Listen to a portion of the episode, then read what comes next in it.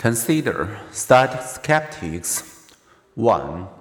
Ape vocabularies and sentences are simple, rather like those of a two year old child, and unlike speaking or signing children, apes gain their limited vocabularies only with great difficulty.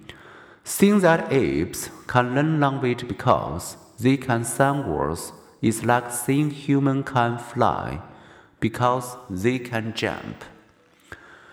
Number two, chimpanzees can make sense or push buttons in sequence to get a reward. But pigeons too can pack a sequence of keys to get green. The apes signing might be nothing more than aping their trainer's signs and learning that certain arm movement produce rewards. Number three, studies of perceptual set show that when information is unclear, we tend to see what we want to or expect to see. Interpreting chimpanzee signs as language may be little more than the trainer's wistful thinking. When Washoe signed water bird, they may have been separately naming water and bird.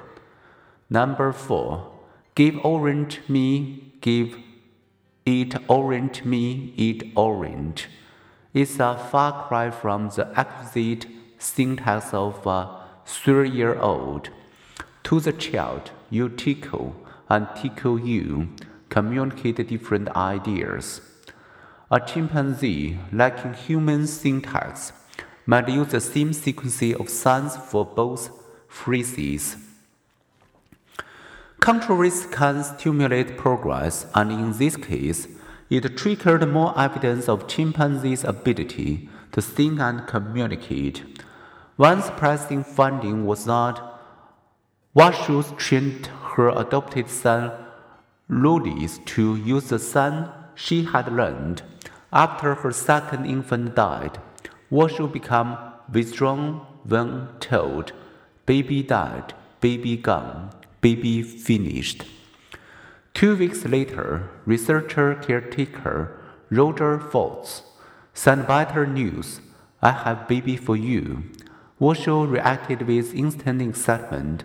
Here on end, she swaggered and panted while sighing over and again, Baby, my baby. It took several hours for the foster mom and infant to warm to each other.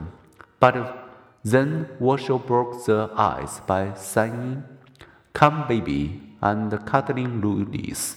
Without human assistance, Loulis eventually picked up 68 signs simply by observing Washoe and three other language trained chimps sign together.